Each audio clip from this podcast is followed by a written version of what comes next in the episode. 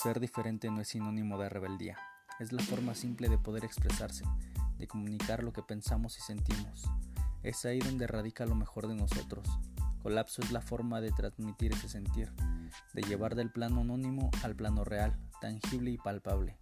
Soy Rodrigo, host de Colapso, y los invito a que me acompañen a descubrir aquello que no sabían y necesitaban conocer.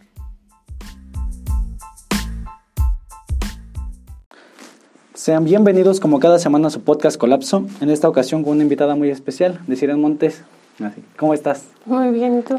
También muy bien, muchas gracias. Eh, se tardó en dar este momento, pero pues ya se está logrando.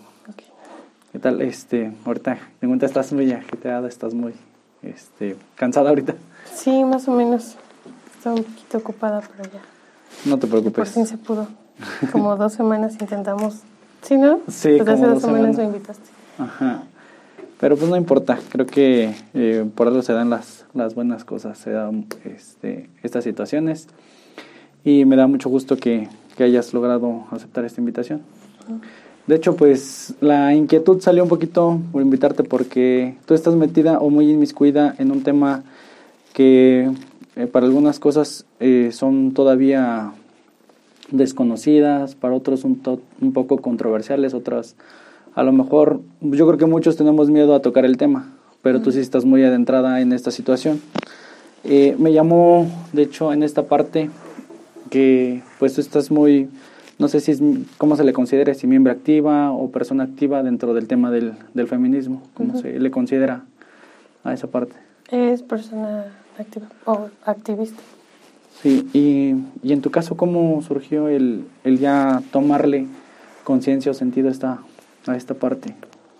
Pues principalmente por la carrera en la que estoy. O sea, el área en el que me estoy formando mm, te abre muchísimos paradigmas. Entonces, me acuerdo bien de, de, una materia que tuve que fue de movimientos sociales y fue cuando lo estudiamos un poquito más. Y había cosas que yo desconocía y pues me fui enfocando más en eso me gustó más investigar y, todo y pues ya, ya no hay vuelta atrás ahora sí. Se ha vuelto ya, ya se ha vuelto como más como parte de, pues, de estilo de vida, ¿no? Ya prácticamente. Sí, sí, sí. Aparte, es, es muy cierto que cuando entras a todo esto, eh, cambia tu vida y cambia para bien. O sea, al menos para mí y para mis amigas que también están en este camino, pues sí he visto estamos mejor. Sí. ¿Ese consideras que fue el punto de inflexión o hay un precedente para que dijeras, esta ya es el momento en el que decido actuar, en el que me decido involucrar más? ¿Cuál mm, fue? Sí, o sea, principal fue por cosas que he vivido. Ajá. Pero, em, pues yo tuve que trabajarla sola y cuando me doy cuenta que mis amigas y conocidas pasan por las mismas situaciones y no pasa nada, es cuando ya, pues ya actúo, o sea, porque cuando a mí me pasan estas situaciones, pues yo me quedé así como en, nada más arreglar lo mío y ya. Pero cuando vi que ya, ya era un problema, o sea, que a muchas personas ya les había pasado, pues fue cuando no, no me pude quedar así. Entonces, eh, pues por eso. Pues es que a todas, creo que de cierta manera, a todas las mujeres, desde muy pequeñas o desde algún punto, alguna parte de su vida, han sufrido esta parte de, violencia o de a lo mejor ese no reconocimiento. Mm, a veces nosotros tenemos, bueno, al menos yo he vivido con muchos micromachismos, más por la zona en la que vivimos. En general, el Estado pues es muy conservador. Sí. Entonces, esa parte, pues a lo mejor yo no la notaba, pero sí es algo que está todavía muy arraigado. No sé, a lo mejor en esta parte o, o, aquí haya cambiado algo. Al menos yo siento que ya ha disminuido poquito, al menos en la región este centro de Querétaro, ha disminuido poquito, pero todavía está esa parte de, de alimentar la parte en que la mujer está muchas veces es para el hogar. Sí, eso se ve más como en las comunidades. O sea, eso sí lo tienen muy, muy arraigado. Pero sin, en el centro de Querétaro, por ejemplo, en nuestras instituciones, sí ya se está viendo un poquito el cambio. Bastante, y más porque ahorita, bueno, al menos como ya veo la situación o como se ha ido tornando, ya pues de hoy en adelante o muchas veces, eh, a lo mejor no se veía tanto, pero siempre la que ha sacado la casta o la que ha sacado adelante siempre ha sido la, pues la mujer en este caso. Yo me acuerdo, pues mi abuela sacó adelante a nueve hijos y, y, pues en realidad a lo mejor no era un mal tipo mi abuelito, pero viendo cómo se dieron muchas circunstancias, eh, sí se veía muy mal. Este, sí padecieron esas situaciones y nunca las contaron porque parecía que era parte de, del estar en un matrimonio, de haberte juntado con alguien. Pues estaba normalizado, básicamente. Muy, normalizado. Hay en muchas ocasiones eh, a, las, a las mujeres o a las personas que padecen esta situación son porque han sufrido acoso, han sufrido alguna violencia dentro del noviazgo, dentro de la familia y pues en estas situaciones son detonantes. Hay un momento en el que dices, necesito actuar, necesito moverte. Tú y yo, bueno, he visto que ya has participado activamente en las protestas y en esta parte. ¿Cómo funciona esa parte o qué has visto que ha cambiado en ti y en, y en el entorno? Bueno, pues yo creo que si no se habla de una situación, entonces no existe. O sea, está sucediendo, pero si no se da a conocer, pues no es, no es un problema. O sea, las protestas son precisamente para eso, para ser escuchadas, para hacer ruido, para que se tomen este pues las cartas. O sea, yo mi primer marcha fue el año pasado y pues todas vamos eh, con una meta en común, pero cada quien tenemos eh, pues motivos distintos porque hemos pasado por situaciones igual un poquito diferentes, pero pero yo siento que igual ir a las protestas es algo que requiere mucha responsabilidad, porque he visto chicas que no, no entienden eh, pues cómo es el movimiento de las marchas, las formaciones, eh, que se separan un poco cuando en realidad así no debe ser. O sea, una marcha tiene su estructura, tiene quien, quien esté cuidando, todo eso. Y hay muchas chicas que no siguen pues como tal la línea. La línea. Hay quienes, no sé, yo lo veo desde el punto externo.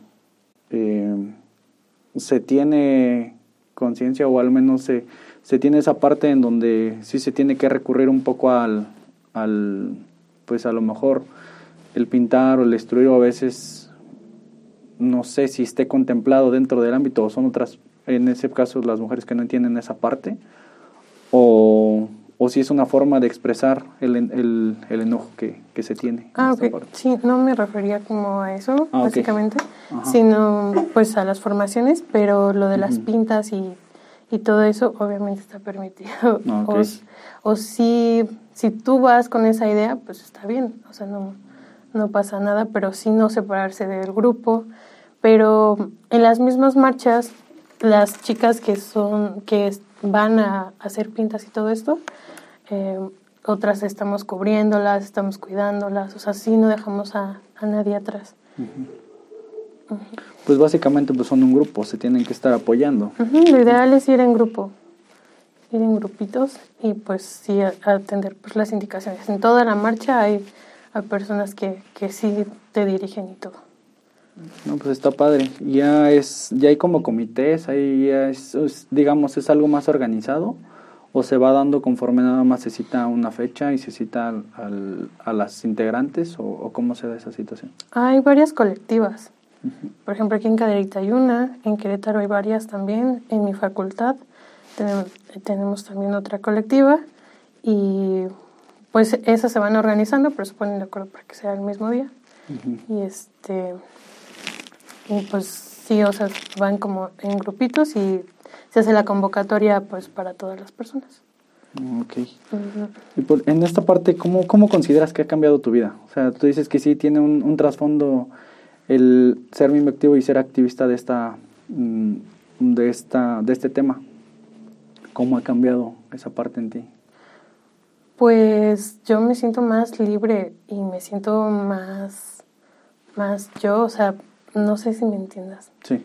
Sí, o sea, yo antes vivía como a expensas de lo que me dijeran que tenía que hacer, de lo que era correcto, no era correcto. Y básicamente vives atrapado, o sea, vives, vives esperando a ver qué te dicen, cómo moverte. En este caso, pues, por ejemplo, mis papás, eh, mi hermano, o sea, los, los profesores o cualquier figura que ves como autoridad, ¿no? Pero, pues para mí, ya después de, de este tiempo, que ya, ya tiene un poquito, pues sí, como que desde que entré a la universidad, pues me siento más libre y ya, ya no me limito a hacer muchas cosas. Por ejemplo, en este caso, mm, tú tuviste una relación larga, ¿no? Supongo, quiero creer. Este, cuando se tiene una relación de cierto tiempo con cierta persona, quizás en ese momento no sé si ya eras miembro activa o no eras miembro activa, pero se dan situaciones en las que sí te limitas de no le hablas a otra persona, no salgas, no te vistas así, no te comportes así. ¿A eso te refieres un poco? Sí, justo, justo me pasó eso en dos relaciones, antes de entrar a la universidad y durante la universidad. Y yo no iba, justamente no iba a las marchas porque pues era como de, no, ¿cómo vas a ir? Te va a pasar algo y esas cosas. Y me dejaba llevar por lo que me decían. Y pues ahorita no. Ahorita si hay marcha diario, yo creo que ahí estoy y no pasa nada. Pero antes sí, o sea, sí me limitaba bastante. Y obviamente, pues antes no, no, no, me daba cuenta de algunas situaciones como las que mencionas, de no te vistas así, de no hagas esto, o sea, te lo dicen de otra manera en la que tú piensas, ah, sí, me está cuidando, o sea, me está protegiendo, pero ya cuando, cuando lo ves desde otro lado, cuando ya no, estés no estás ahí, eh, pues te das cuenta que no, que en realidad pues te, te controlan, te manipulan y todo eso. Pues sí, porque independientemente de del cómo te vistas, a lo mejor tú misma, si te sientes segura con esa parte, pues lo expresas. Tampoco es como que tengas que darle la, la, libertad de que te diga, ¿sabes qué? ¿Qué puedo hacer? ¿Qué no puedo hacer? Entonces, como que muchas mujeres, o en este caso muchas chavitas, que empiezan cuando tienen a sus novios de no salgas a tal, no le hables a tal. No te das cuenta en ese momento. Ya hasta cuando te suceden las cosas te das cuenta de, oye, ¿por qué estaba haciendo esto? ¿Por qué le hacía caso? ¿O por, por qué no podía hablarle a tal persona? Cuando te das cuenta de esas partes, sí haces la retrospectiva y te das cuenta de que estabas mal. Que al, no, al, contrario de que te falta algo, te liberaste de algo. Ya en esta situación, ahorita sí has tenido ya algún cambio conforme a las relaciones que has, que has tenido. Pues no he tenido relaciones, o sea, después de, eso ya no he tenido otra relación. Sí me cuesta bastante, mm, pues confiar en una persona y desde, por ejemplo, desde que entré a la carrera, esta carrera no te deja ser feliz básicamente porque... Son, ciencias políticas. Sí, o sea, todo el tiempo te estás cuestionando, pero cuando ya te cuestionaste mucho tú, pues después lo haces con las personas de tu entorno. Y cuando conozco a alguien, me cuesta mucho trabajo porque cualquier cosa que yo veo como un foco rojo, por así decirlo. La red flag. Sí, la red flag. Digo, no, ¿sabes qué? Pues mejor, pues así como amigos, ¿no? Que muchos se molestan, muchos sí no, no aceptan esas cosas, pero pues eso ya no depende de mí. No, y es, que, es que a veces en esa situación, o a veces un hombre no sabe cómo actuar, o sea, dices tú, ah, caray, yo pensé que iba a hablar, y nada, me contesta una vez, pues ya ni modo, este, yo a veces sí estoy tan de acuerdo con esa parte que, que veo que dicen muchas mujeres de, ya mando un hola, hola, hola, ¿cómo estás? Y entonces, Después de tres años todavía hola y es como, ¿qué onda? No estás viendo, no estás viendo que no te contesto.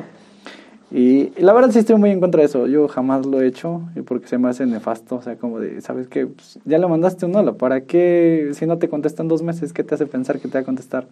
Después, lamentablemente, como que muchos hombres, este, yo no me incluyo en esa parte porque a mí sí se me hace nefasto. De hecho, el hecho de cuando se ejerce mucha violencia, que yo tampoco la tenía entendida, cuando se comparten pues, los mentados packs, cuando se comparten esas eh, esa, pues digamos, en ese momento tú estabas contenta o no sé, o estabas compartiendo a alguien con una persona, si fue en ese caso, pues fue mal porque abusaron de esa confianza. Y en el dado caso que es peor, es que te tomen tu celular y divulguen ese contenido. yo en realidad mm, a lo mejor carezco de conocimiento de esta parte, pero nunca he congeniado con eso. Porque digo, pues ¿para qué pasas eso? ¿Para qué, ¿O para qué lo coleccionas? O sea, ¿nunca has visto a alguien así? ¿O, o por qué nunca te has cuestionado por qué lo tienes? Y eso es violencia. O sea, a una mujer la denigras bastante.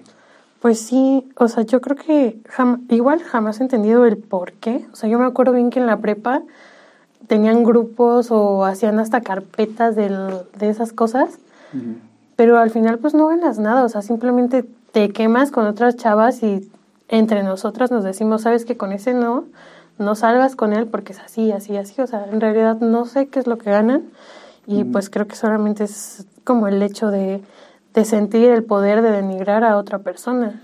Sí, o, muchas veces es, no sé, es, es su curiosidad o es el morbo que provoca dices, ay, ¿a poco sí hay de ella? O, o lo, que, lo que yo he visto de amigos, ¿ya viste el nuevo de tal?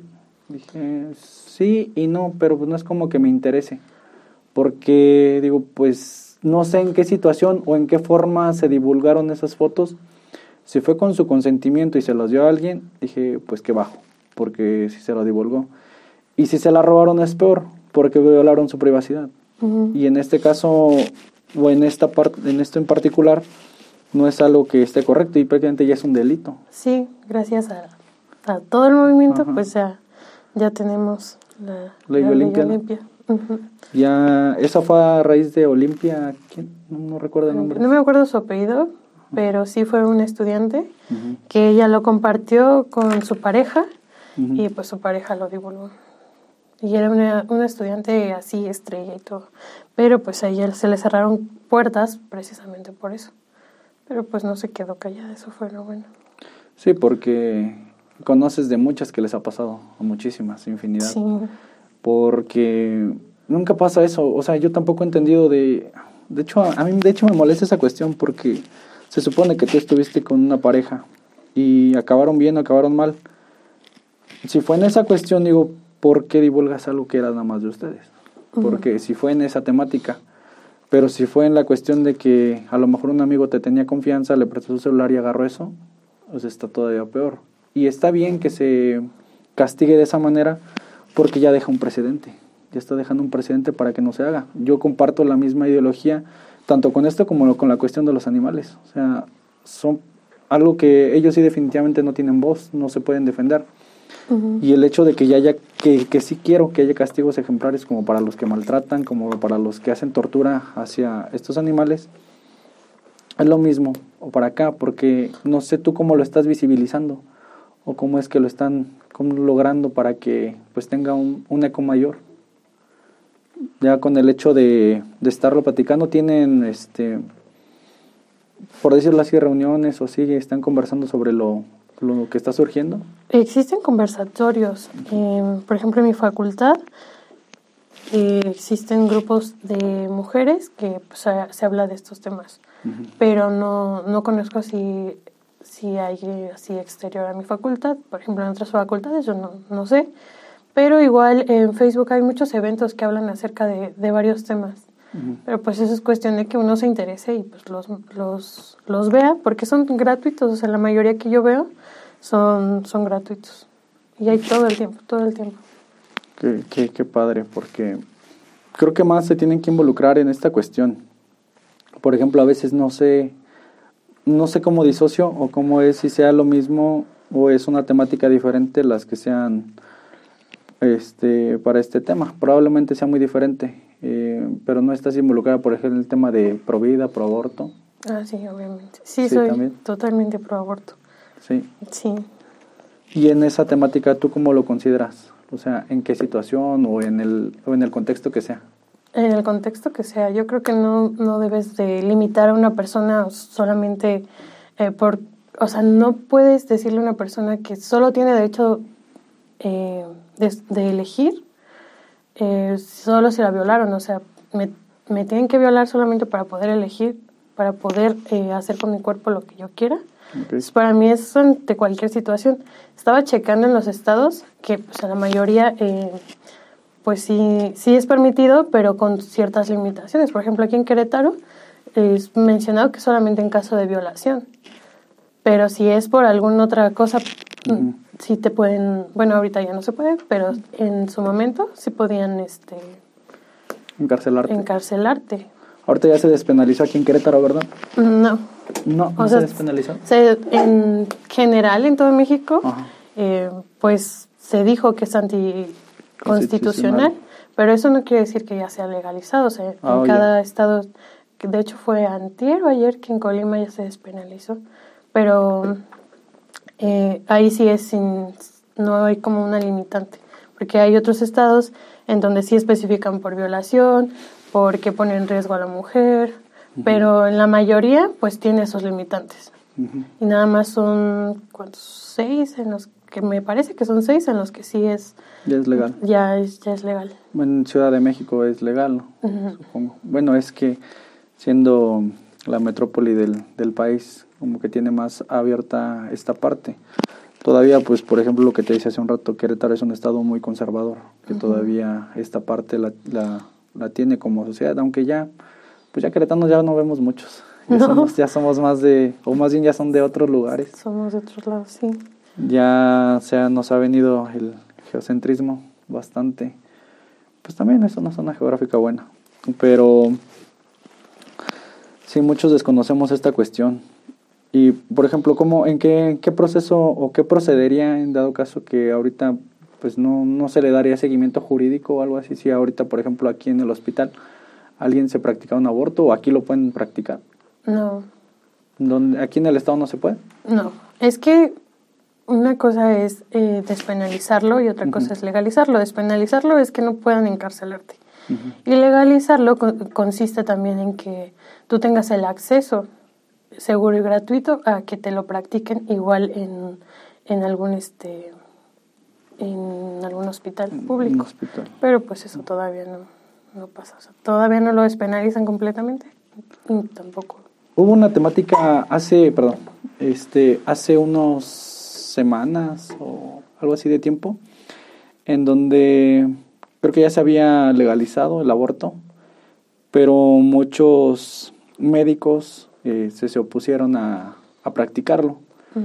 Em, ¿Tú cómo consideras esa parte? Es que siento que no lo vieron desde, desde donde lo vemos nosotras, que no se trata de ir a abortar y de me embarazo y no me cuido y todo eso, sino nosotras lo hacemos porque el aborto siempre ha existido, pero lo que se intenta es que las mujeres no mueran por ir a un lugar clandestino. Entonces siento que esos médicos no lo vieron desde esa parte. O sea, están enfocándose en como tal el embarazo, pero no están pensando en la vida de la mujer y aparte no ven más allá. O sea, a ellos no a las personas prohibidas no les interesa ya después lo que pase con ese niño. O sea, lo único que les interesa es que nazca. porque sus creencias así lo dicen y así. Entonces siento que esos doctores igual no vieron más allá Solamente fue como... Pues a lo mejor, no sé, igual es parte de, su juramento hipocrático, no sé. De defender la vida. Probablemente.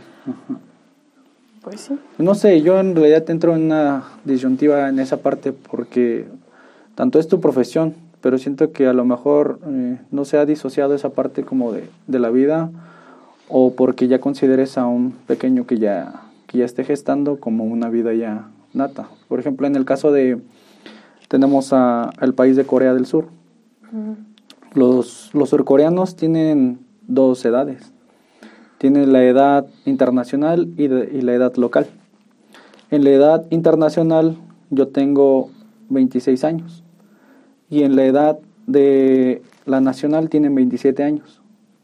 Porque cuando ellos o cuando un bebé se está gestando ya está, con, ya está corriendo la vida. Entonces, el hecho de que llegues a hacer una interrupción de embarazo si es, si es homicidio, porque ya está contando como, como un tiempo de vida. Entonces ahí ellos en Corea del Sur ya están contando como personas. Como personas, sí. Pero aquí, o sea, las leyes dicen que una, que una persona es desde el momento, o sea, un individuo es desde el momento en el que nace, no desde el momento en el que se está gestando. Entonces es, es, diferente de un país a otro. Sí, como que la constitucionalidad de a una cosa es muy variable. Tan solo, por ejemplo, ahorita ya estamos empezando con lo de la sala de juicios orales, que en México no se practicaba en, pues nunca no se había practicado, más que se toma el modelo estadounidense, pero tampoco nos garantiza que sí sea mejor o que sí esté funcionando, porque si ni a ellos tienen una, una totalidad de efectividad, no nos garantiza eso. Ahora, el, el hecho de que, pues a lo mejor ya se esté hablando sobre la temática, hay un avance hacia, hacia estas cuestiones. Ahorita, ¿cómo ves o cómo ves el entorno nacional sobre esta temática? Si se está abriendo, se está logrando o todavía hay un bloqueo para estas cuestiones. Yo creo que sí ha habido apertura, o sea, porque si en muchos años no, no se hablaba del tema, en estos tres años que yo estoy ya más involucrada, sí he visto muchos cambios. Entonces yo creo que sí estamos dando pasos, tal vez no gigantes, pero sí más grandes que en otros momentos. O sea, yo me acuerdo que en la prepa no se hablaba del tema, jamás, jamás, jamás. Y aquí, ya cuando entré a la universidad fue cuando vi más movimiento. Yo creo que sí estamos en un momento en el que pues tenemos que seguirlo, o sea, no podemos pararle porque sí, sí se ha habido, sí se ha visto el cambio. De hecho sí, porque de hecho en la, pues cuando una niña, yo me acuerdo hace, pues que te gusta, 20 años, iba al kinder, iba a la primaria, le decías, vístete bien, tápate, ponte algo debajo de la falda porque te van a ver, porque te van a decir esto, eh, no, no abras las piernas, no hagas tal cosa. Sí, o sea, desde niños se nos limita un montón. Como también, que... También estoy en contra de eso, ¿eh? de que las niñas falda y los niños pantalón. Estoy súper en contra de eso. Porque si te limitan, o sea, desde niña, desde que naces, ya te perforan las orejas, por ejemplo. Ah. Y eso es, o sea, yo no entiendo también, por ejemplo, que dicen que cuando abortan el bebé siente, pero pues cuando nacemos nos perforan a nosotras. Entonces yo, yo sí, sí he visto y sé y es seguro que a las niñas, desde que nacemos, ya nos están imponiendo cosas. Y sí, y bueno, y de hecho esa, esa cuestión no tiene mucho eh, lo de ponerte colores y ponerte un tipo de ropa, al menos, bueno, en México sí estaba ya dado desde hace mucho tiempo, pero al menos, por ejemplo, lo de los colores surgió a, a partir de una época, por ejemplo, en Estados Unidos creo que fue a partir de 1930 más o menos, donde una tienda hizo el sesgo de mercado, en donde puso rosa todo para mujeres y todo azul para hombres. Entonces como que creo, ¿sabes qué? Morado, rosa y y tal color son para mujeres y estos otros colores son para los hombres. Y creo un sesgo que creó toda una generación, una cultura en la que no, si es azul es hombre, si es rosa es mujer. Y como que eso, todo eso, como ya tan globalizado todo, nos ya nos, nos pegó a nosotros. Ya crecemos con esa idea. Con esa idea, exactamente. Y de hecho, en, en este tiempo, pues ahorita ya la apertura es diferente. Yo, yo estoy totalmente en desacuerdo con todo eso. A mí me encanta vestir de morado, me gusta usar rosa y no por ende tengo otros gustos, otras preferencias. Así aparte es un color, o sea, nada más piénsalo así, es un color. O por ejemplo, los perfumes. O sea, ¿quién dijo que, que los olores tienen género? ¿Qué onda? Sí. es muy, muy tonto ya cuando le dices, pues es un color, nada más. No cambia lo que eres, el que te pongas incluso un vestido, o sea, sigue siendo tú, pero con vestido, es ropa, nada y, y de hecho, por ejemplo, hay, hay países en donde pues sí lo utilizan, pues anteriormente yo creo que pues, tan solo los griegos, los romanos, los espartanos, pues utilizaban como tipo faldas, o sea, tipo faldas, todo así, entonces llega ese momento, te digo, y eso fue de la cultura ya la neoliberal, que fue de Estados Unidos, que fue los que empiezan a, a hacer todas estas divisiones y hacer sus tipos de mercado como para dividir o disociar una cosa de otra. Entonces de ahí empiezan las problemáticas. De hecho, un hombre, por ejemplo, en, los, en Botswana, en África, pues andan bien tranquilos con sus faldas, o sea, y pues no se ven mal, o sea, nada que ver, hasta creo que estás más cómodo. Yo creo que sí. sí, estás más cómodo esa parte. Y pues todo eso son cuestiones que han ido cambiando. Al menos, por ejemplo, ahorita no sé cómo ves, cómo se está creando a un, a un niño que nace hoy siglo XXI en año 2, pues que estamos, 2021. ¿Cómo es? Pues yo creo que igual ese es un tema muy importante porque a nosotros nos educaron como fuera y ahorita yo que tengo amigas que ya tienen bebés, sí se informan, sí les interesa saber sobre formas, eh, ¿cómo se dice? Pues buenas de educar a tus hijos, porque yo creo que ahorita nos estamos sensibilizando muchísimo. O sea, los niños no eran tomados en cuenta tampoco. Entonces, ahorita sí he visto, por ejemplo, en ellas, que sí están, sí están cambiando la forma de educar a los niños. Y es una forma más libre, más respetuosa, más sensible, más empática, cosa que no nos tocó a nosotros. Sí, probablemente no, porque, bueno, en, bueno, al menos de donde soy yo, que es de Tolemán, siempre me, me dijeron, saluda, haz esto eh, por, por respeto. quizás ahorita ya no es tanto porque ya no conoces a la otra persona, ya no te inculcaron las mismas cosas de antes. Yo todavía crecí con esa parte, pero sí era no tanto como de como de, si era de respeto hacia la otra persona, pero era más como que un, un respeto lineal, como de es mucho mayor que tú, le tienes que tener respeto. Y como, no sé, yo te he visto algunas veces, pues es que muchas veces, a lo mejor no la conoces, y sí, le mereces un respeto porque es mayor, pero hay veces que es tu tío, darle respeto, pero si a lo mejor dices esto yo lo conozco, y como que no es una persona que lo amerite. Sí, sí. ¿Te ha tocado en, esa, en esas veces que te han dicho, por ejemplo, de lo que a ti ya ahora ya ha cambiado? Pues sí, antes era como lo de tienes que crear a tu familia porque es tu familia, ¿no? Y ahorita yo, personas, hombres principalmente, también hay mujeres en mi familia que pues son agresores. Yo no los saludo, no los tomo en cuenta como abuelo, tía o tío, para mí no lo son. Yo sí pongo mi distancia, no los agredo, no los ofendo ni nada, pero pues tampoco convivo con ellos ni nada. Pero yo creo que eso también es algo muy sano.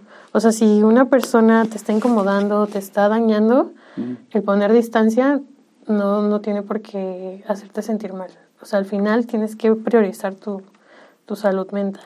Yo creo que y, sí. y es que es eso, porque no puedes estar conviviendo con una persona que hace mal. Lo, lo mismo que han dicho bastantes. Si estoy platicando o estoy conviviendo con una persona que te lastimó o que es de tal tipo de persona, pues dímelo, dímelo, ¿no? Y, y poner esa, esa línea, marcar esa línea que, que separa tanto lo laboral o lo familiar. Y sí, no, no estamos obligados a ello. Sí ha pasado en muchas cuestiones. Eh, por ejemplo, tú es, dices tienes familiares que son de esta parte, pero también con las relaciones eh, pues emocionales con otra persona, muchas veces hay muchas mujeres que no, salen, no saben salir de ese círculo vicioso. No sé por qué sea, si sea por soledad, si sea porque ya les han perjudicado tanto en el autoestima o porque simplemente no saben vivir solas. Pues yo creo que es todo. O sea, hablando desde mi experiencia, eh, pues te pasa que te agarran, literal, te agarran en un momento de vulnerabilidad, porque así son, o sea, y siempre pasa o he visto que son personas mucho más mayores que tú y te agarran en un momento de vulnerabilidad. Tú apenas estás conociendo la vida y te, te, te envuelven en todo esto y ya después piensas que no hay más que eso y te cierras a esa situación. Obviamente te alejan de, de tus personas de confianza, te, te aíslan de todo, te ponen en contra de todo y tú crees, de verdad crees en ti que solamente eres tú y esa persona y no, no, hay, no necesitas nada más. No tienes otro mundo. Exacto, sí, o sea, es un sometimiento muy feo, muy, muy feo, pero a mí sí me molesta mucho cuando juzgan como de, es que amiga no entiendes, y es como de, no, o sea, no puedes decirle, o sea, aunque tú se lo expliques, no va a pasar, o sea, tiene que haber algo que básicamente te quebrante todos esos pensamientos que te han ido metiendo, porque es un sometimiento diario, diario, diario, diario. Entonces, eh, pues sí, yo la verdad recuerdo muy bien el, lo que a mí me pasó y la situación que me hizo salir de ahí. Pero cuando veo a otras chicas que están pasando por eso, obviamente les doy todo mi apoyo, pero yo sé que no está en mí que ellas salgan de eso. O sea, sí, sí, sí puedes aconsejar a alguien, pero pues lamentablemente pues tiene que, ir saliendo solita también. O sea, sí tiene que irse abriendo a otras, a otras ideas. Y sí, y es que el sometimiento viene de diferentes formas, desde lo económico, lo emocional, eh, lo laboral. veo que muchas mujeres así toman. Y de hecho, a lo mejor es el caso de cuando son inexpertas las, las mujeres. Me ha tocado platicar con diferentes eh, amigas y conocidas que yo las veía desde el exterior y decía, todo bien, todo chido, como que ya llevan muchísimo tiempo juntos, tres años, seis años. Qué bonitos novios. qué bonitos novios. Y, y, ya después cuando veo, ah, caray, ya no andan juntos, ¿por qué? ¿Qué pasó? Ya se, de repente pues se han abierto, ha habido esa confianza que dicen, mm, yo vivía así, me pasaba esto. Hace poquito platiqué con una amiga que duró, tuvo ocho años de relación con su novio. Un montón, ya prácticamente media vida. Yo no me veo así, la verdad. Y ocho o nueve años, ya no sé. Sí tuvo muchísimos años. Y, y me cuenta y le digo, ¿cómo fue? ¿Por qué terminaron? Porque yo ya no aguantaba más. Dice, ya, ya no aguantaba más. Pero, ¿a qué te refieres? Yo, él sabe que se va, él sabe, se va a trabajar a Estados Unidos. Él va y viene. Pero yo todo el tiempo cuando él venía yo tenía que estar 24/7. En mi casa casi no hay señal, entonces yo tenía que estar pegada al wifi para cuando él me marcara, me mandara un mensaje. Si, no le, si no le contestaba, se enojaba, ¿dónde estás? ¿Qué estás haciendo? Si no salía él, ¿por qué no, estás, por qué no sales conmigo? ¿Qué es, ¿Tienes otra obligación? No. Este, quiero estudiar. Ah, sí, adelante, yo te pago la universidad. Se la pagó. Oye, quiero trabajar. No, tú no vas a trabajar porque yo te voy a mantener. Independientemente de que tengas tu carrera, yo te voy a mantener. Este, no puedes ir con tus papás porque se supone que vas a estar conmigo. Pero es mi familia. No, pero tenemos un acuerdo y tú vas a tener que estar conmigo y, y, a donde yo vaya tú tienes que ir. Así que o son tus papás o soy yo. Yo como de, ¿en serio soportaste eso? Ocho años, bueno, ponle que no los ocho años, pero sí seis años. Yo me, me sorprende tanto sometimiento que tuvo a esa parte y ya la cuando te dice eso con lágrimas, o sea, ya te dice llorando porque recuerda toda esa situación y sí te sorprende. ¿Cómo es que las se vuelven tan vulnerables cuando ya es tanto tiempo o es tanto el sometimiento? Sí, es que llegas a un punto en el que piensas que ya no hay más que eso, o sea, que ya ahí te vas a quedar. Y aparte, o sea, también es peligroso porque cuando te das cuenta que tienes que salir de ahí, obviamente te da miedo, o sea, dices, si intento salir, ¿qué tal que me hace algo? O sea, ya puede llegar a, o sea, si nunca me ha pegado, puede llegar a pasar, porque ya está viendo que ahora sí ya es en serio y ahora sí ya me voy a ir y ahora sí ya me di cuenta. Y eso es lo peor, porque de hecho con esta chica, con esta amiga que no voy a decir su nombre, este, sí llegaron a esa parte donde ya la humilló de, ahí te quedas porque ahí tienes que estar y hasta que entiendas que tienes que hacer lo que yo te diga, lo vas a hacer. Y se me dejaba tirado en el suelo. Y yo dije, no es posible. O sea, ¿cómo llegaste a ese extremo de que te dejara así, te humillara, que te hiciera regresarte de tal fiesta caminando cuando son tantos kilómetros? Me pasó, me pasó. Pero, pero es que te juro que no, o sea, uno que ya, ya lo ve desde, desde este punto que ya no estás ahí, pues igual no, pues no entiendes mucho del por qué, pero, pero literal es por miedo, es, es muchísimo miedo. Es, es como, por ejemplo, empiezan los gritos y dices, ah, ok, pero pues voy a hacer lo que me dice para que no llegue a pegarme, pero ya cuando te pegan, ya qué puedes esperar después de que te pegan. No, ya. O sea, ya es lo peor, ya puedes pensar que ya ahí queda tu vida. Ya no es tu red flag, ya es... Ya, no, sí, eso ya es otra cosa. Es otra cosa. Sí.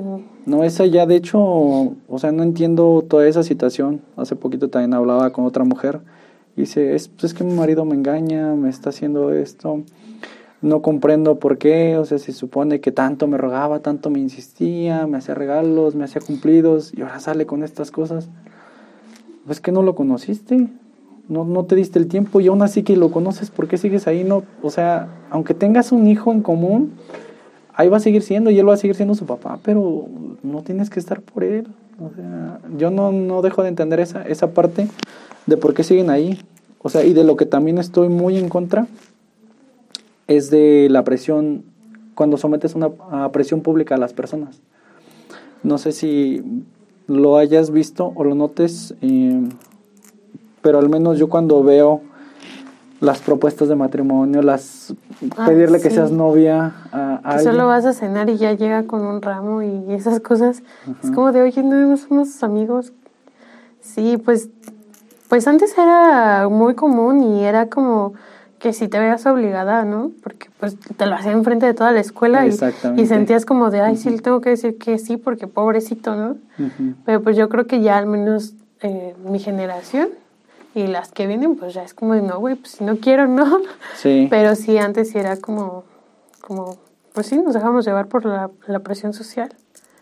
Incluso en lo que mencionas, por ejemplo, de las yo quiero hablar, por ejemplo, de las madres solteras que soportan, eh, bueno, que en su tiempo soportaron estar con los papás de sus hijos por darles un papá, un por eso, o sea, en realidad ellas saben que está mal, pero lo hacen porque la tía o la mamá ya les dice, no, es que fracasaste, porque te separaste, o sea, ¿por qué fracasaste si saliste de ahí, estás saliendo adelante? O sea, al contrario, o sea, tú estás luchando por... Más bien has, has triunfado por haber dejado esa situación. Sí, sí, a mí, a mí, mi mamá, por ejemplo, menciona eso como de, no, eh, tu tía tal fracasó porque tal cosa, y yo digo, pues yo la veo bien, o sea, es madre soltera, pero yo la veo muy bien y a su hijo muy bien y todo. Pero sí, la presión social nos obliga a hacer muchas cosas que en el fondo no queremos, pero yo creo que ahorita sí estamos en un momento en el que ya en el que ya no aguantamos muchas cosas. Todavía hay personas que les cuesta trabajo, pero ya el hecho de que en ti ya, ya esté como que ya reacciones y digas eso está mal y ya lo cuestiones y lo intentes cambiar, yo creo que es un paso muy grande. Bastante. Porque sí, todavía. No, yo nunca lo he hecho eso de depresión social. De hecho, soy. Sí, de por sí me ha costado decirle a una chava que si quiere andar conmigo. La primera vez que le estaba haciendo. Cuesta como no tienes idea. O sea, ustedes, porque tú estás del otro lado, pero uno como hombre, cuando va empezando, hasta te dan ganas de llorar. Bueno, ahora no, no, hasta me daban ganas de llorar porque. Oh, ¿Quieres me quedé ¿Te da miedo que te rechacen. Me da mucho miedo. Entonces, el, la presión social yo la he visto varias veces. Aquí me tocó verla dos veces. Eh, afuera me tocó varias veces. Eh, con una conocida me dijo, pues es que yo le dije que sí porque estaba enfrente de todos sus amigos y estamos en una fiesta y de repente llegó así y todos nos dijeron, este, se quedaron viendo y pues yo, ¿cómo le iba a decir que no? O sea, cuando hizo todo eso, yo dije, presión social. Aparte te agarra en un punto vulnerable en el que tú vas saliendo de una relación mala y te está tratando bonito y te está hablando de lo mejor y al final de cuentas resulta que esa persona era peor. Era peor de lo que tú habías salido. dije, ¿cuál es la mejora? Si te fuiste a un lugar peor, no terminaste ni de conocer a esa persona. No terminaste de saber que también es un manipulador, que es peor que esa persona porque ahora sí te revisa todo, te cuestiona todo no te, y no puedes salir a tal. Es más, no te dejan investirte como tú quieres. Y es lo que he visto de, de, pues de varias amigas en, y que les ha pasado. Ya muchas ya se han dado cuenta, a lo mejor no son partícipes de, de esta temática, pero han salido adelante, han logrado salir. Y ahorita tocaste el tema de, de las mujeres eh, que son madres solteras. Pues al contrario, muchos son un ejemplo, porque saliendo con uno o tres hijos, pues han hecho bastante. Sí, yo no podría, yo las veo, o sea, veo a mis amigas con hijos y yo pues no, no, no podría, la verdad. Yo sí admiro muchísimo a, a las mujeres que se hacen cargo de sus hijos ellas solas y pues las que conozco que salieron de ese ambiente de violencia y que se aferran a, a vivir mejor, la verdad que las admiro muchísimo, muchísimo, muchísimo. Y porque siempre, siempre es una es un orgullo decir o ver que alguien esté saliendo adelante a pesar de todas esas cuestiones. Eh, porque nosotros no sabemos el contexto de por qué surgieron, por qué pasó, qué fue lo que sucedió, pero si las estás viendo que les va muy bien, adelante. Y de hecho eso a veces vemos cosas y somos más buenos para hablar mal que para hablar bien o para emocionarnos de cosas que le pasan a alguien. Yo, por ejemplo, lo puedo poner en, en un caso muy sencillo. A veces en tu caso, pongámoslo así nada más. Subes una foto tuya, X, y te ves muy bien, y le llueven likes, le llueven me encanta, le llueven me importa. Pero subes tú esa misma foto, pero abrazada con tu novio. Ah, sí, no, pues para nada. Y esa le darán 30, 50, a lo Y solo tus amigos. Y solo tus amigos, exactamente. O la tía. Exactamente. pues yo creo que es porque igual hemos crecido como con esa mentalidad, ¿no? Como de envidiar en lugar de, de admirar a las personas, de alegrarte de que estén bien. Eso sí es igual algo en lo que uno tiene que cambiarse el chip. Bastante. Porque no ganas nada envidiando a las personas, juzgando. Tampoco ganas nada admirándolos, ¿verdad? Pero pues se siente. yo creo que hace sentir bonito a la persona de que le deseas cosas bonitas. Sí, es una situación o una sensación que es que en realidad es más apremiante que nada. Yo también antes, antes veía esa situación y de hecho lo llegué a, a, pensar en algún momento, pero es como de... Me pasó como cuando recién empezaba como a, andar con alguien o X cosa. Decía, ¿por qué ya no me saludas si ya tengo novio? Y cuando no tenía así me hablabas todo el tiempo. Yo como de, ¿por qué será? Yo así como que en mi mentalidad decía, pues era porque pues yo que tenía un interés por ti. Y estuvo mal que a lo mejor le dejara de hablar porque a lo mejor pudo haber sido una buena amistad. Sí. Pero en ese sentido, digo, pues, pues me alegro de las relaciones que tuviste. O sea, ya cambiando la perspectiva y volteando lo que en su momento fue, que pues me alegra, qué bueno que tuviste otras relaciones, que conociste otras personas y eso está bien padre. Pero ahorita veo, por ejemplo, que muchos no, no pueden ver esa, esa parte en otras personas, porque como que no sé si no en su felicidad o como de mm, lo envidio o le envidio y yo quisiera estar ahí, por eso no, ya ahora ya no como ya está con alguien, ya no le voy a dar mi apoyo. como que veo mucho esa cuestión. Porque de hecho yo veía, hace poquito lo veía una, una chica que tengo en mis contactos y 300, 500 reacciones, 400 y tantas. Ahora sube bien contenta, bien enamorada con su pareja que se va a casar y todo, 50, 30. Digo, son las mismas fotos. Sí, es la misma persona. Es la misma persona. Sí, yo también tengo un conflicto con eso porque Igual cuando tenía pareja, pues algunos sí, o sea, te digo, pues, pues, la experiencia que tuve, obviamente es como de no le hables a tal persona, ¿no? Pero uno como amigo, pues no, no dejas a un lado a, la persona solo porque tiene pareja. Pero yo creo que igual siempre se, se ha visto mal, por ejemplo, que, que pues una mujer salga sola con, con sus amigos, o sea, siempre te relacionan con alguien más, ¿no? Pero pues a mí eso no, eso se me hace súper tonto, porque ¿por qué no puedes salir nada más con tu amigo? O sea, sí tienes, tienes tu, a tu pareja y todo, pero no por eso tienes que dejar a todo el mundo. De hecho, fíjate que sí, muchos no tenemos, o ya no, o más bien no tenían esa mentalidad, muchos la siguen conservando. Yo lo he visto en muchas partes. Ahorita tocas, en esa la puedo dividir en dos, en dos cosas.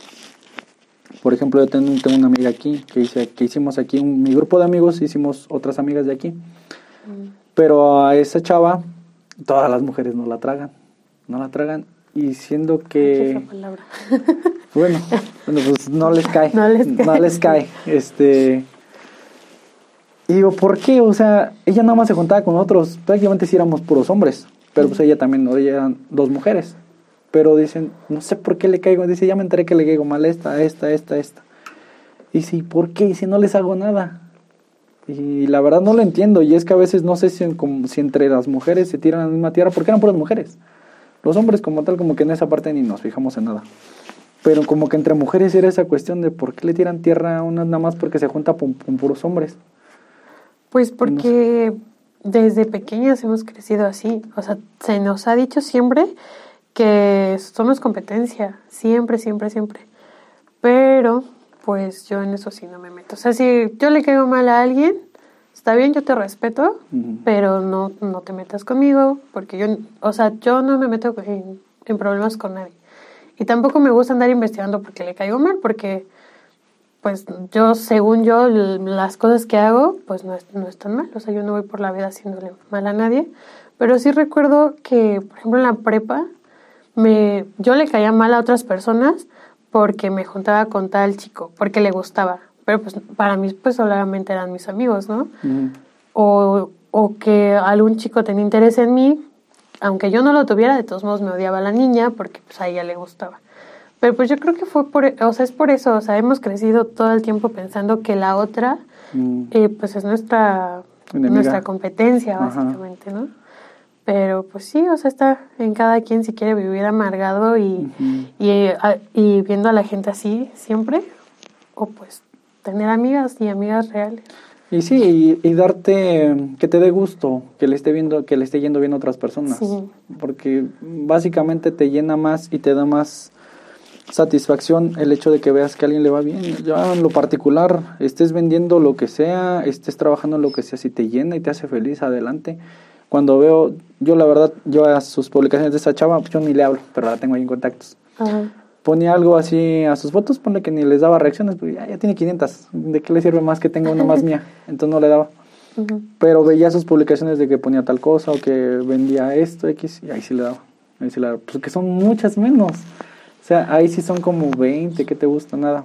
Cuando veo esta situación dije, qué fea la gente. Porque ahora que sí está feliz, que ya está con alguien, no les da gusto eso. Cuando en realidad, cuando más la mala pasaba, ahora ahí sí todos estaban, entre comillas, con esa persona. Y se nota mucho esa diferencia. Y también, por ejemplo, ahorita, retomando lo otro, también dijiste, no hay nada de malo en que una chava salga con su amigo y viceversa. Yo, de hecho, eso también ya, hubo un tiempo en el que digo, ¿por qué sí? O sea, como que sí me costaba, pero por el hecho de que sus mejores amigos con uno de los dos habían dado. Entonces como que sí me entraba algo de espina. Y no sé, a lo mejor sigo pensando igual, pero en esa parte. Pero en sí después tuve otra relación, que fue la, la última que tuve, y me dijo ella, es que tengo dos mejores amigos y, o sea, yo siento que anduvo con alguno pero no lo supe y tampoco lo, quería preguntar, o sea, tampoco quería saberlo, pero en realidad ya me había dicho, ¿sabes qué? Y de repente salgo y digo, yo me quedé sin ningún problema, porque yo ya aprendí esa cuestión, porque yo antes de ti y tú antes de mí ya teníamos una vida, ya tenías amistades, ya tenías otras personas, entonces cuando me platicó y un día nos sentamos a comer en una cena este, de su familia, se sentó su amigo, me senté yo, platicamos, yo sí platiqué, pero el chavo como que se cohibía conmigo. Y no era como de, pues, no te voy a pegar, o sea, quiero pues platicar Uno ya nunca sabe cómo va a reaccionar la pareja de los amigos. O sea, porque si... O sea, eso es algo que se ha normalizado, que obviamente no está bien. O sea, los celos y esa sensación de poder con tu pareja, que es principalmente, yo digo que sí es de los dos, ¿no? Pero principalmente del hombre hacia la mujer. Pero pues uno no sabe cómo van a reaccionar, por eso sí te, sí pones tu distancia, ¿no?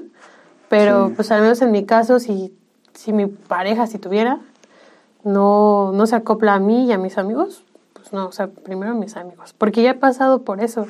Y la verdad, pues si no vale la pena dejar a tus amigos. Y es que deja las amistades porque te las prohibieron, porque te dijeron, con esta no, con esta persona, ah, sabes que aquí pon tu distancia. Sí, yo creo que a todos ya nos llegó a pasar esa, en esa parte de que te prohíban. Y la verdad, sí, cuando tratas de regresar con esas personas, es, pero si vuelves a tener eso, pues ya no te vuelvo a hablar porque ya lo hiciste una vez. Y sí, a veces cuesta trabajo volver a retomar esas amistades porque te las prohibieron en ese momento. Y al menos yo te decía, yo cuando ya me pasaron una y mil cosas, dije, no, ya sea, vamos a evolucionar, vamos a cambiar esta mentalidad.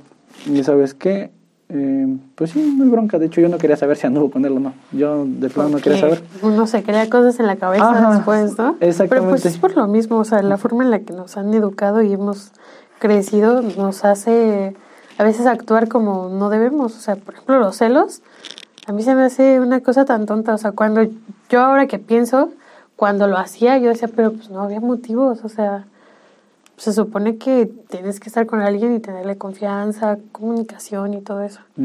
Pero pues es cosa de que te cuestiones a ti mismo, o sea, y todos los comportamientos que tú veas que están mal, te los cuestiones y trabajes en, en cambiarlos.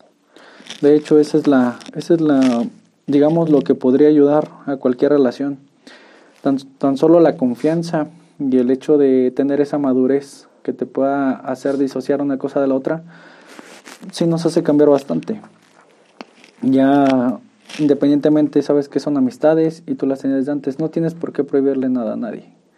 Y eso nos ha ayudado o nos ayuda a madurar y a entender cómo, relación, cómo funcionamos con una relación. Yo en ese caso, en, el último caso, dije, pues no, o sea, no tengo ningún problema, porque pues yo, yo también tengo, bueno, en mi repertorio tengo más amigas que amigos. Y digo, no te voy a prohibir algo que pues yo también hago o tengo. O sea, y no está en mí porque yo tampoco soy tu dueño, o sea, no soy algo. Simplemente tenemos que tener ese respeto. ese respeto para esa otra persona.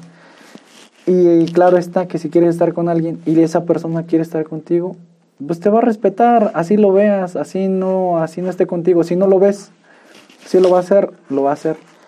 Sí, es que aparte también el problema es que siempre hemos pensado que cuando estás en una relación todo debe girar en torno a la relación, pero en realidad no es así, o sea, todos tenemos una vida, eh, pues sí, o sea, es tu vida normal como individuo, pero pues la estás compartiendo con esa persona. No, no cambias tu vida completamente y ya solamente es, es todo enfocado en eso. O sea, también te tienes que enfocar en ti, en tus amigos, en la escuela, en tu familia, o sea, tienes que ir repartiéndote. Pero yo creo que pues siempre hemos crecido con esa idea de que pues tienes que, como que te enfocas mucho en eso, ¿no? Tienes que dar todo por la relación y esas cosas. O sea, porque se, se romantizan muchísimo las relaciones. Pero ahorita yo creo que igual estamos cambiando como nuestras ideas en cuanto a eso, al menos yo. Sí, yo, creo que la mayoría ya estamos cambiando ese concepto. Porque si nos crearon con un concepto de amor romántico en el que tienes que encontrar a tu princesa, a tu príncipe azul. A tu príncipe que te salve de todo. Que te salve de todo. Y es que también, también fue un rollo también novelesco, de que así no lo han vendido. Y es como un tipo de, de pornografía que nos venden, que es un momento de en donde tú estás extasiado porque piensas que eso va a ser lo mejor de la vida y resulta que eso no es. Y piensas que el final de tu vida es cuando te cases, cuando tengas tus hijos. Y eso es complementario. Es muy hermoso, sí, cuando se vive y se planea bien. Bueno, yo lo hablo desde la ignorancia, ¿verdad? Porque ni tengo, ni estoy casado, ni tengo hijos. Pero es, veo una parte cuando en matrimonios que ya llevan muchísimos años que se llevan muy bien. Y, y eso está padrísimo. Pero ahora hoy en día veo una relación de cinco años, de tres años, de, ok, sí aguantan un montón y qué bonito que han durado. Pero pues obviamente una relación va a durar muchísimo cuando se perdonan todo. Qué padre sería que duraran ese mismo tiempo sin perdonarse nada. Ninguna infidelidad, ningún este pelea que haya resultado en golpes.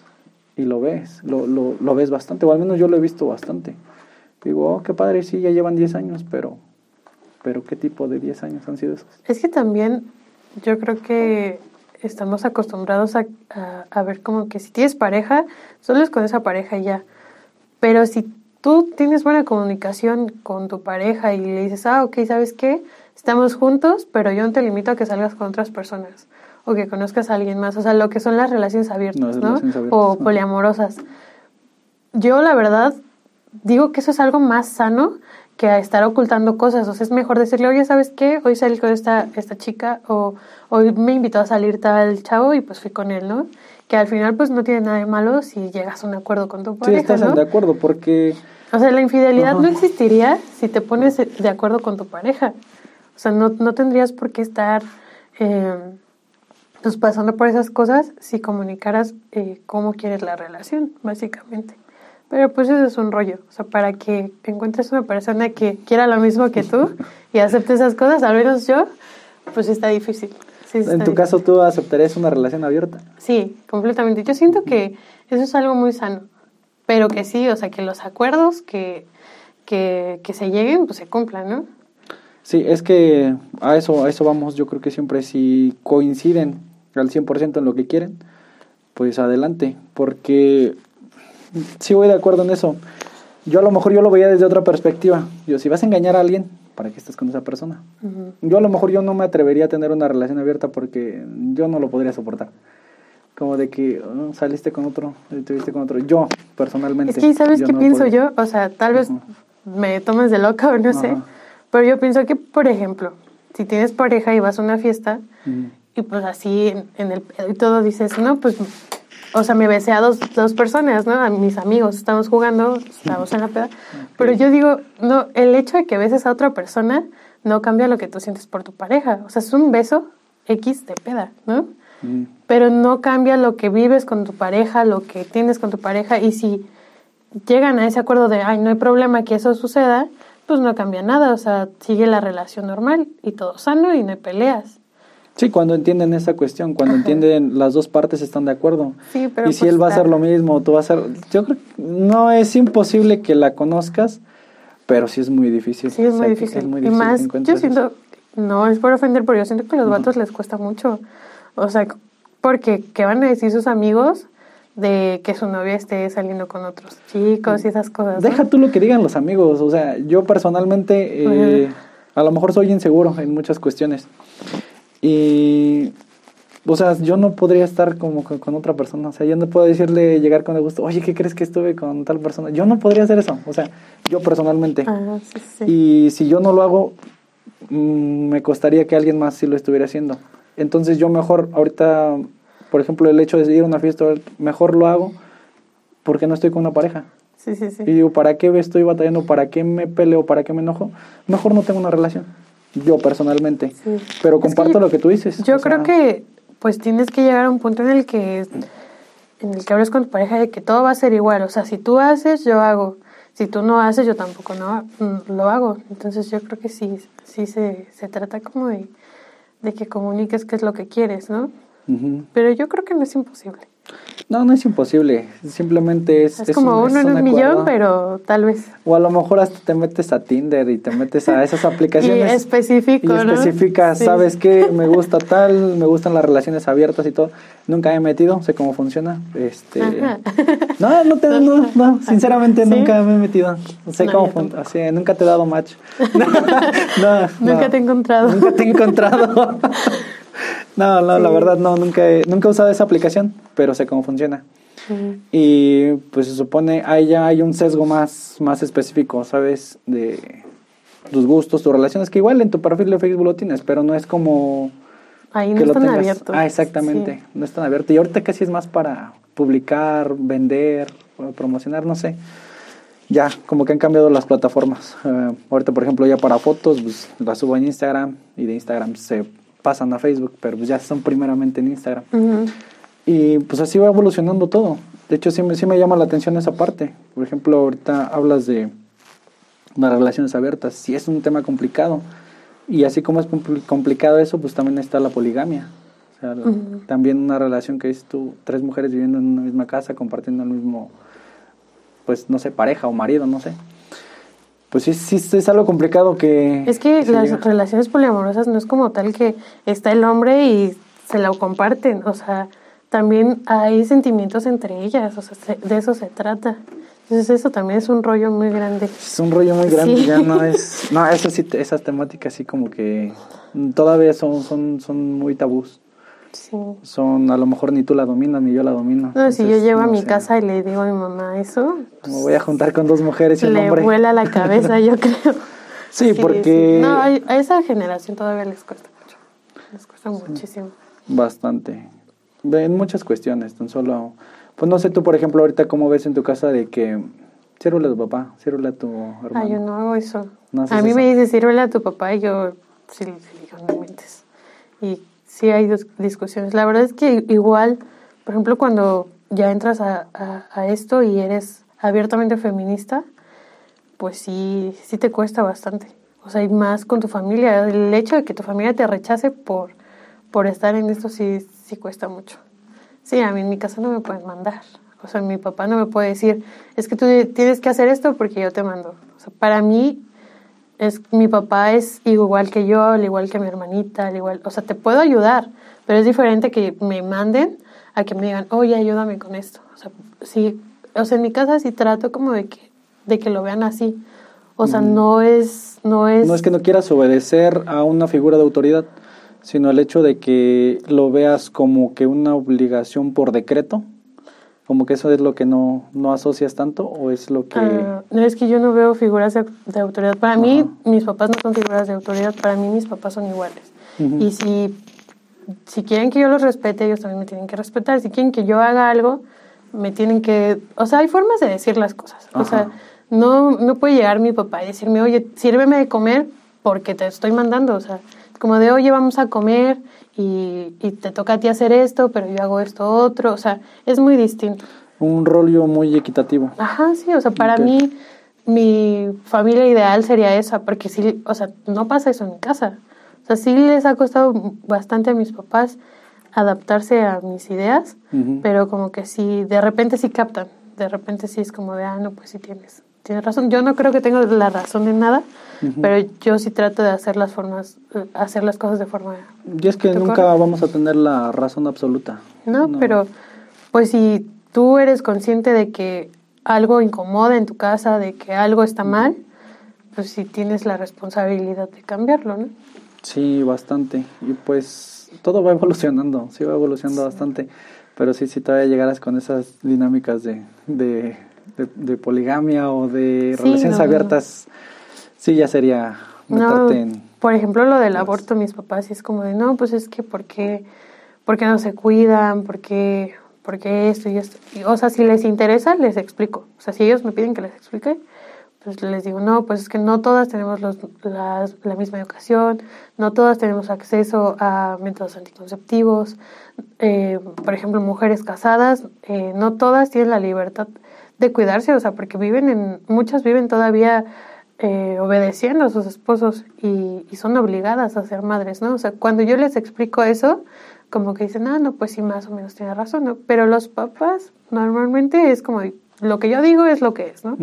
Y les cuesta mucho trabajo que tú llegues y les des argumentos y todo eso, o sea...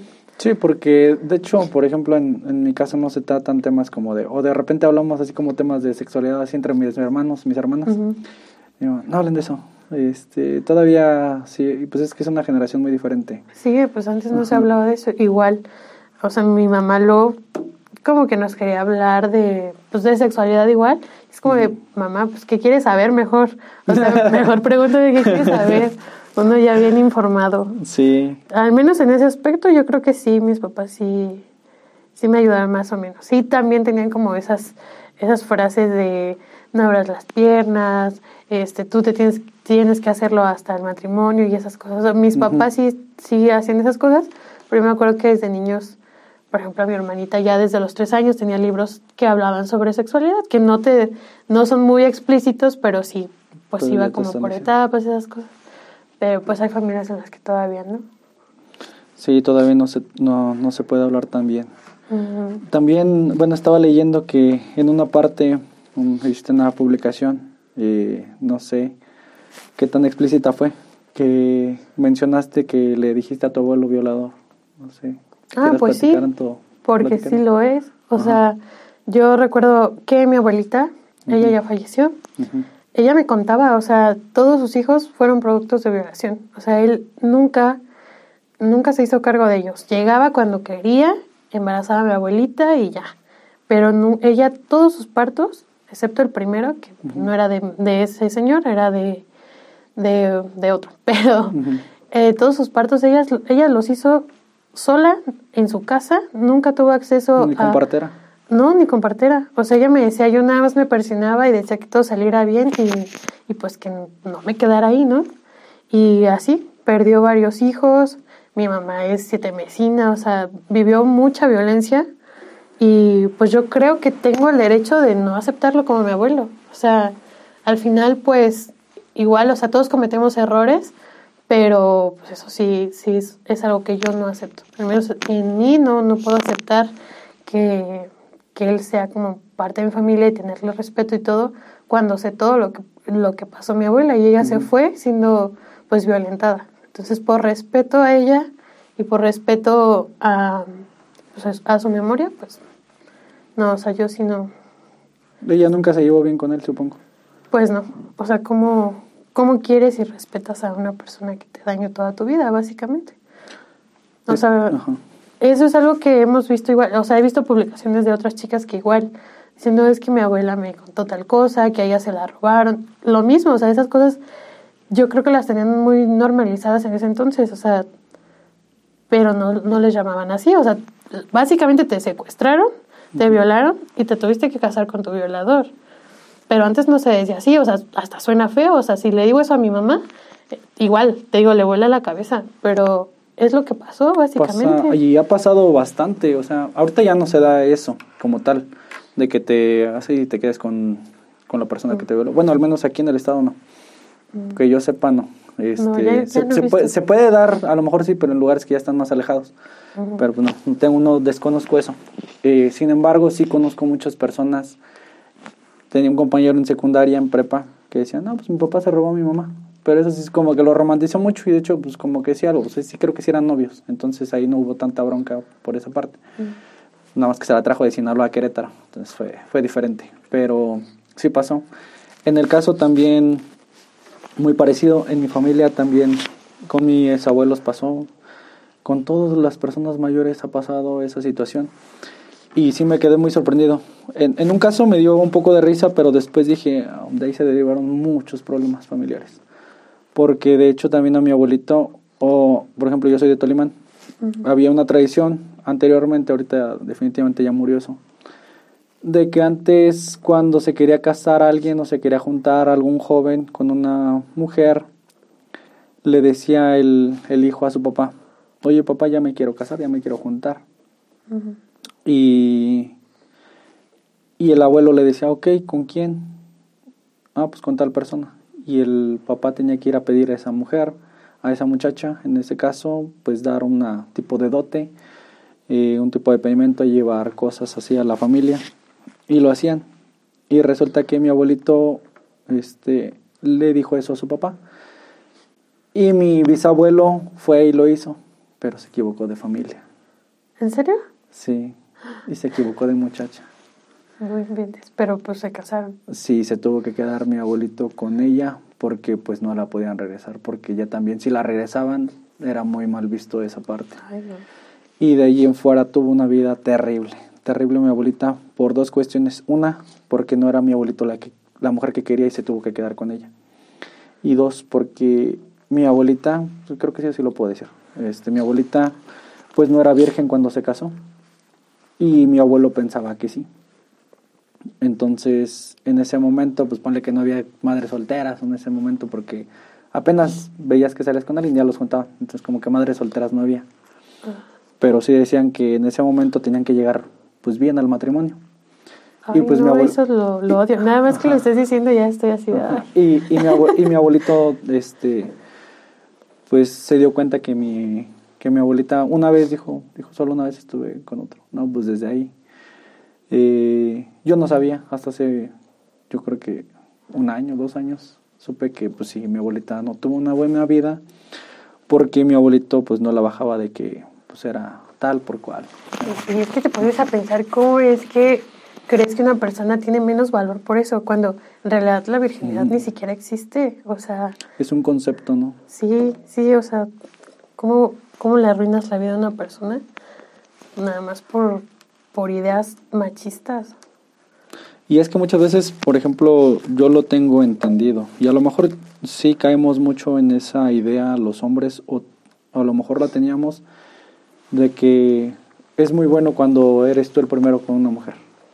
Y, y sea, no sé si se ha esquematizado o dogmatizado, pero como que teníamos el entendido mucho tiempo es en esa situación.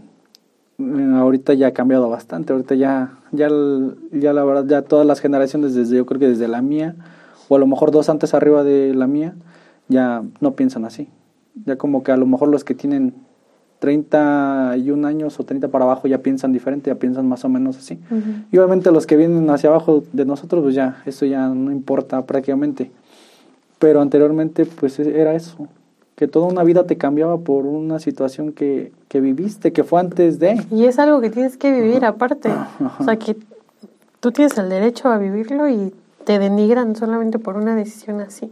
Sí, y ya, y ya cuántos no se casan. Ahorita ya te digo, ya es muy diferente porque ya cuántos se casan con madres solteras o con padres solteros. O sea, ya ha cambiado. O sea, ya ha cambiado. Y antes estaba mal porque decían, ¿cómo vas a mantener tú a los hijos de otro? De otro. Y es como, güey, pues ¿por qué no? O sea, si quieres a la persona, quieres también a sus hijos. Pero, y fíjate que eso es bueno. Lamentablemente, esta también es otra parte que no todavía no terminan de entender mucho eso, que están agarrando dos responsabilidades. Porque también tienen, a lo mejor están con la pareja, pero le dan una muy mala vida al hijo. Como que no terminan, no terminan de entender esa parte. Y eso siento que sí no ha cambiado todavía. Y no entienden que, o sea, sí no son sus hijos, pero van a vivir en el mismo lugar, en el mismo entorno y son parte de su crecimiento, son parte de su educación y pues de su formación como tal. Pues, entonces, pues sí, o sea, por ejemplo, he visto muchas bromas como de, de hacia las madres solteras, de que este, o sea, que vatos ponen así como de, no, pues yo mejor me voy a buscar una madre soltera. Pero pues no se ponen a pensar en todo lo demás, o sea, como broma, pues para ellos está bien, pero ya cuando cuando estás ahí, pues sí tienes que responsabilizarte. Y eso es lo que yo vería. Ya antes yo pensaba, no, jamás con una madre soltera. Pero en definidas cuentas, si te llegas a enamorar o te llegas a sentir algo por una chica que en su momento tomó una mala decisión con una mala persona y por ello resultó algo que quiso tener ella, pues adelante. O sea, no, no por eso es una mala mujer. Entonces antes como que mi sesgo era, con ellas no pero ya no estoy cerrado a esa parte. yo también llegué a decir eso, o sea, porque sí me preguntaron, ¿no? Y yo decía, no, pues yo puedo andar con, con un papá soltero, pero pues no, yo no voy a tener nada que ver con su hijo porque pues es de él, ¿no? Pero ahora yo digo, claro que no, o sea, si estás saliendo con una persona así, en lugar de molestarte que te digan, oye, es que pues hoy me toca estar con mi hijo, y en lugar de decirle, ah, pues mejor te veo otro día, es como, ah, ok, vamos, vamos al parque, vamos a convivir, o sea, porque te tienes que ser responsable también de, esa situación, porque cuando ya tienes un hijo, que si tuviera, ¿verdad? Pues yo he visto que pues ya no eres nada más tú, o sea, eres tú y tu hijo. Entonces, yo creo que sí, sí es, sí es importante también responsabilizarte de, de cualquier tipo de relación en la que, que pudieras estar. puedas estar. Sí, y es que tienes que decir, no solo es ella, es, es un complemento y ahora no solamente me corresponde, en este caso si a lo mejor nada más tú fueras proveedor, decir, pues ya tengo doble responsabilidad. Porque obviamente tampoco es que esperes que la otra mujer no, no haga su trabajo, que nada más te dediques al hogar, no. Al contrario, yo creo que antes sí se le prohibía mucho eso a las mujeres, de yo te voy a mantener, el caso de mi amiga que te digo. Sí. Que decía, no, tú no vas a trabajar, yo te voy a mantener. Y yo jamás le podría decir eso a una mujer. Yo creo que eso sí jamás se lo hizo porque, bueno, fíjate, a pesar de, de, que mi papá vivió así con mi abuelo y todo eso, mi papá es muy buena persona, no es nada machista, no es nada así y todo. De repente tiene sus micromachismos, pero pues no, o sea, es otra cosa como de siervan o cosas así, pero pues es algo leve, o sea, nada que ver de no vas a trabajar o no cosas así, o sea, ah, no, nada que ver. Pero pues nada, mi papá también es puro relajo. sí. y este, y yo no le podría decir eso a una mujer de no vas a trabajar, yo te voy a mantener. Y yo como de, nada, al contrario, si me mantienes es mejor. O sea, no, y es un decir. Aparte en este, el país en el que estamos y en la situación en la, que, estamos, dices, no estás como para andar prohibiendo trabajar, ponte a trabajar hasta, hasta lo que sea. O sea, sí, por ejemplo, yo en donde vivo, yo vivo aquí en la comunidad de aquí atrás. De Los Ríos. Ajá. Y ahí me acuerdo bien que, que si una señora se iba a trabajar, era objeto de vergüenza porque las señoras decían, no, pues es que a su esposo no le alcanza. Y allá sí era como muy, si estaba mal si te ibas a trabajar. Estaba muy, muy mal. Ahorita ya no se ve tanto, pero yo decía, pues, ¿qué tiene de malo? O sea, Porque aparte, pues no, no descuidaban pues sus, casas, o sea, tenían doble trabajo, básicamente. Pero también me acuerdo de esos comentarios como de, no, va a descuidar a sus hijos, van a andar en la calle. Pero del papá no hablaban nada más de la mamá. No, y ahora sí, cuando veo a alguien así que digo, ay, este está de huevón y no hace nada. Eso sí, eso sí, lo, yo creo que sí lo critico porque, Dios mío, no te faltan brazos, no te faltan piernas. Te veo bien de salud como para que no trabajes. Y ya cuando veo que están en una pareja y quieren los dos formar algo, pues adelante, o sea, es más fácil consolidar algo si lo hacen en pareja. y los dos trabajan y los dos están trabajando aunque si también uno no quiere trabajar y el otro dice, ok, no hay ningún problema. Si no, es, si no es prioritario, si no se van a morir de hambre o si no les va a faltar si uno no trabaja, pues adelante. Creo que no le veo tampoco ningún problema. Pero sí tiene que haber ese acuerdo o tiene que haber esa parte. Y aparte no es, por ejemplo, no es que la mujer no trabaje, o sea, el hogar es un trabajo, pero no es remunerado y por eso no lo toman en cuenta. No, y es muchas veces más extenuante, es, no tienes horarios, no tienes seguro, no tienes prestaciones. Exacto. Sí, Sueldo, o sea, ya deja tú las prestaciones y todas esas cosas que muchas veces no tenemos los que trabajamos, ¿no? Sí. A veces ya no me gusta ser adulto porque ya me meten en las cooperaciones. Sí. sí, es, es algo muy, muy, feo, muy feo. Sí, es que ya trabajas, pues sí, pero todavía no quiero ser adulto. no, todavía no quiero ser un adulto independiente. pero pues así es la, así es la ley de la vida. Y pues ojalá que dejemos una, pues un poco a lo mejor de lo que hemos platicado, a lo mejor a alguien le sirva para que salgan de esas situaciones, para que salgan de ese entorno muchas veces tóxico que tenemos alrededor. Y pues a lo mejor, dices tú, no somos expertos, pero tenemos una experiencia eh, que le puede servir a otros, a lo mejor involucrarse un poco en la temática o que conozcan todo, para que no solo hablemos desde, desde la perspectiva que tenemos de fuera, sino que nos involucremos, conozcamos todos los temas y sobre todo pues aprendamos de ellos. Sí, aparte es importante eh, que se conozcan las cosas para, para que la gente vea que sí, sí están pasando, o sea, que sí, sí suceden y pues como yo que si yo no hubiera, no me hubiera puesto a investigar y cosas así, yo seguiría haciendo cosas que, que realmente pues no están, no están bien y pues no, no, no me ayudan a mí como persona. Exactamente, pues la idea es, estar progresando, es trabajar para concientizar y tú, pues más bien a nosotros seamos cada vez mejores personas, sea en lo que sea, hagamos lo que sea, hagamos cualquier cosa. Yo siempre he dicho que no importa dónde estés, hagas lo que hagas o la profesión que tengas, si lo que estás haciendo te hace feliz, pues adelante. Porque como una frase, no sé si sea de Platón, Aristóteles, no me acuerdo. Porque el que no conoce su pasado está condenado a repetirlo. Entonces podemos modificar mucho de la historia si conocemos el trasfondo de. Estamos en un momento en el que todo se está visibilizando, todo se está moviendo y yo creo que no estamos como en un punto de ponernos en modo neutro, o sea, tenemos que que tomar una posición, defender nuestros ideales y, y pues que eso ayude a cambiar, cambiar nuestro entorno, porque si ya sabemos que estamos mal, pues no nos queda nada más quedarnos quietos, o sea, tenemos que digo, posicionarnos y pues actuar. Actuar sobre todo. Y es que también, de hecho, aunque no tengas una postura, estás teniendo una postura también. Porque de hecho en, estaba viendo que los que ahorita se dicen binarios y no binarios, pues de hecho también están eligiendo una binariedad, porque eres o no eres. Ah, y estás, aparte estás, estás cambiando. Estás, estás diciéndoles, hay algo diferente, ¿no? O sea, nos, nos están diciendo básicamente eso. Y también estás, estás cambiando la forma de dirigirte a las personas, el que se respete no solamente a ellos, sino a otras personas con otros géneros. Exactamente. Pues más que nada ahorita tenemos que trabajar mucho la tolerancia y el respeto la empatía. Bastante sí, porque... Tener mucho cuidado con lo que comunicamos también.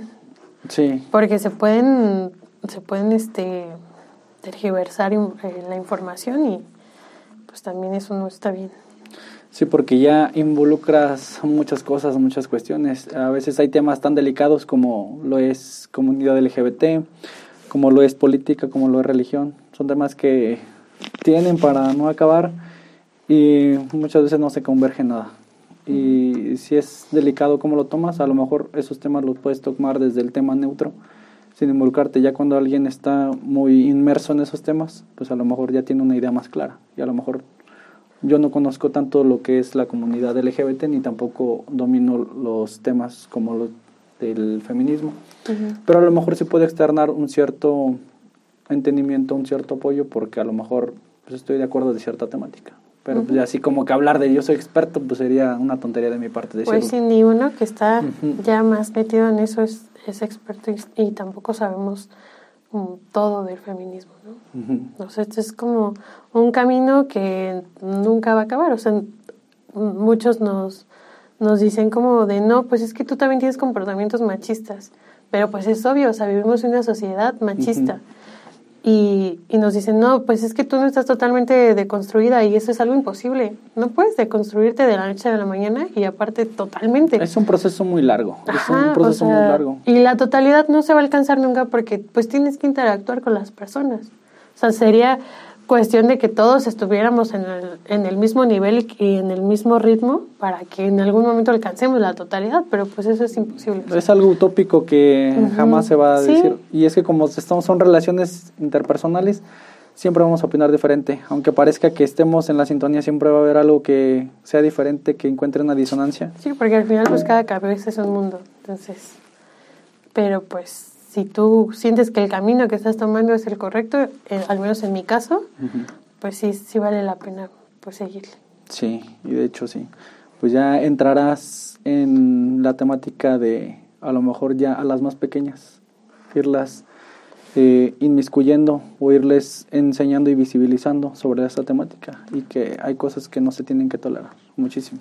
Fíjate que sí, sí ha, sí ha habido muchas niñas que se, se acercan a, a, mí y eso me da mucho miedo porque digo, ¿qué tal que en algún momento yo les digo algo que, que, que no es, ¿no? Pero por eso sí me, me responsabilizo bastante y me pongo a buscar o sea, de algo que yo no sé, yo me pongo a investigar hasta que lo para dar algo claro. Y pregunto y pregunto y pregunto a diferentes personas hasta saber para yo poder dar un consejo, porque no me quiero equivocar, o sea, le puedes arruinar la vida a una persona si le das un mal consejo, ¿no? Sí, porque cuando haces un consejo, de hecho yo tampoco, ya muchas veces antes lo hacía, pero ahora ya no lo hago. Cuando platico con un amigo, con una amiga, sabes que te voy a dar mi opinión y te voy a decir esta parte, pero no te voy a decir haz esto o haz, o haz la otra parte porque cuando das un consejo o te vuelves parte de la solución o te vuelves parte del problema. Ajá, exactamente. Entonces ya sí tenemos que tener esa, esa parte, ¿sabes? Que te voy a decir, vamos a platicar, yo opino esto y lo que me ha pasado o lo que yo he visto es esto, pero al final de cuentas tú decides, porque yo no te voy a decir qué hagas. Si te pasa algo bien, me vas a agradecer, pero si te pasa algo mal, me lo vas a recordar toda la vida. Sí, o sea, siempre decir, oye, en mi experiencia o en mi opinión o lo que yo haría, pues es esto, pero tú decides, o sea, porque pues puedes cometer el error de que de que sea de mal aconsejar, sí. Sí, exactamente. Pues ahora sí nos queda mucho, mucho trabajo por hacer. Sí, la verdad es que sí. Bueno, pues sin más, te agradezco mucho que hayas aceptado la invitación. Sí, cuando quieras. Ha sido uno de los mejores episodios que, que hemos tenido. Sí, que, Qué bueno. que sí, porque hay mucho tema de qué hablar. Yo creo que bueno, pues, es cuando para... gustes también. Sí, Ahorita da- que ya voy a estar de vacaciones voy a tener mucho tiempo. Ah, pues ex- excelente, adelante. Sí. Yo creo que va a dar para, da para más, para más temas todavía. Y pues claro que sí, la invitación está abierta para que nos acompañes o me acompañes en una siguiente edición, porque esta plática pues, Aparte, a que mí me estar- encanta platicar de muchas cosas. De lo que quieras, yo aquí platico. Ah, pues adelante. Sí. Aparte, que nos sí. desviamos del tema. O sea, estamos hablando de una cosa y ya después nos desviamos a otros, pero estuvo. Pero pues está esta parte genial. porque converge, base- prácticamente es, mil- es el mismo hilo, aunque hablamos de diferentes cosas, prácticamente fue el mismo hilo. Sí, sí, sí. No, pues te agradezco mucho que hayas aceptado la invitación. que- Gracias que a se ti. haya- que se haya podido dar esta plática. Y pues a todos los que nos escucharon, nos vemos en el siguiente episodio de que su episodio Colapso. Y les agradecemos de antemano que nos escuchen y nos estamos escuchando. Bye. Pues muchas gracias, Decirme. No, gracias a